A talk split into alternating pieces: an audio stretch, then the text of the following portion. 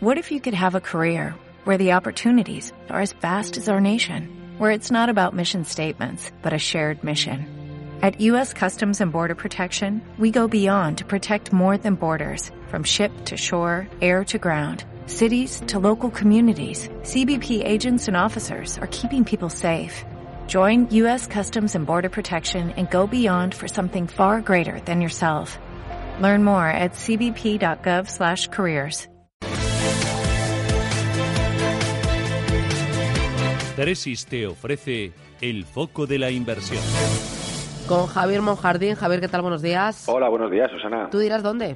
Pues hoy vamos a poner el foco en los mercados de renta fija y en ¿Ah, la sí? montaña rusa que hemos estado o estamos viviendo esta semana. Eres valiente, ¿no?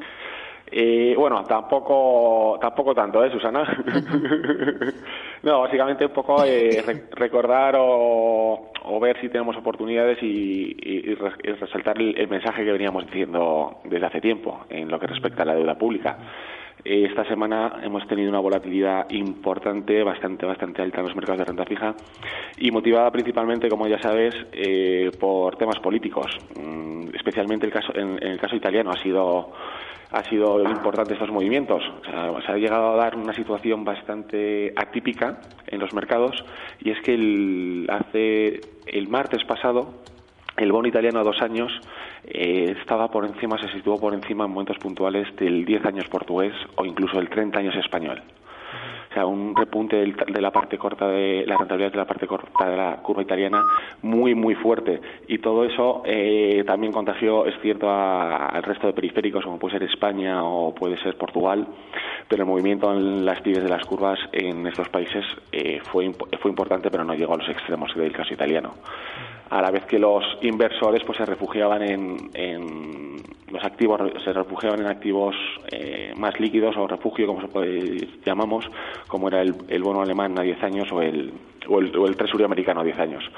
Eh, según iba avanzando la semana hemos asistido a una pequeña normalización caída de las tires y pero la volatilidad sigue vigente. Lo que quiero, a lo que quiero llegar con esto es el riesgo que podemos asumir en la renta fija y esta semana ha sido el máximo exponente, sobre todo en deuda pública con duración, con vencimientos largos, una, tipo, una tipología de inversión, una inversión que nosotros desde hace tiempo llevábamos desaconsejando y a pesar del movimiento tan brusco que ha habido, eh, seguimos desaconsejando eh, esta, esta inversión en, en deuda pública de países desarrollados. En toda, o sea, tramos cortos, tramos largos, eh, todos en- en países los- los desarrollados. En los tramos largos en los países desarrollados. ¿Y tramos Eh, cortos? En los tramos cortos, eh, pues es cierto que esta semana sí que han, sufri- han sufrido, tenemos el, el caso italiano que hemos hablado de dos años, que se ha situado por encima del 10, a- que llegó a estar por encima del 10 años portugués, pero eh, al final para los inversores más conservadores, lo que son fondos de inversión que inviertan en renta fija privada o pública a corto plazo, eh, pues ahí estos movimientos eh, son bastante menores e incluso eh, es un sitio donde podríamos estar. O sea, si miramos el, a nivel global eh, o regional y también por los diferentes tipos de activo el eh, la renta fija, pues seguimos encontrando oportunidades. Es cierto que desaconsejamos la inversión en tramos largos de, o vencimientos largos de deuda pública desarrollada, especialmente la europea, pero en el mundo corporativo pues eh, sigue habiendo alguna que otra oportunidad, tanto en Europa como en Estados Unidos, incluso algo más en los bonos altos de alto rendimiento y en los mercados emergentes. Eh, pensamos que los mercados emergentes, a pesar de las correcciones que, que han sufrido en las últimas semanas, eh, pensamos que sigue habiendo valor ahí, tanto Eh. por valoración y por, y por fundamentales. Eh, antes de irnos a corporativo, en eh, deuda americana, deuda de gobierno americano, ¿ahí no ves oportunidad? Eh, deuda del gobierno americano nos encontramos. el- es cierto que con los, eh, en los niveles actuales empieza a generarse algo de oportunidad. Eh, nosotros esperaríamos un poco para eh, tomar posiciones en deuda del gobierno norteamericano, pero nos encontramos con una con un componente que nos hace por ahora, además de que queremos eh, esperar un poco para que entre más en valor, hay un componente que es la divisa. La divisa al final eh, eh, nos puede generar mucho ruido, los movimientos que, puede- que pueda tener la divisa. Y si decidimos eh, cubrir esa posición en divisa, el coste actual es altísimo, estamos hablando de 300 puntos básicos aproximadamente. Entonces, esa rentabilidad que nos puede ofrecer el bono americano nos la cubri- cubriendo la, la divisa. Vale, y luego me hablabas, eh, bueno, para terminar con gubernamental, deuda de gobiernos emergentes, ¿ahí ya sí que podemos poner el pie o Eh, tampoco? eh, deuda de gobiernos emergentes, nosotros eh, pensamos que sigue habiendo valor, a pesar de las correcciones que ha habido. Eh, llevamos invertidos en mercados emergentes desde hace dos años aproximadamente, dos años y medio, en deuda y pensamos que continúa habiendo valor, eh, tanto por valoraciones con respecto a la deuda de los países desarrollados y por fundamentales.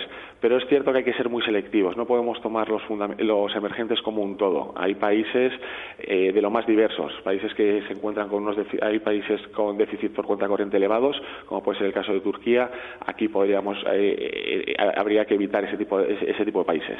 Y luego mencionabas deuda corporativa, high yield sí, investment grade no, o las dos sí. Eh, ahí hay que ser muy selectivos en, en la, en la corporativa. En la corporativa, pues eh, estas correcciones eh, que hemos tenido en Europa esta semana o esta volatilidad ha generado algo de alguna, alguna oportunidad en, ambos, en ambos, pero hay que, ser, hay que ser conscientes del riesgo que estamos asumiendo.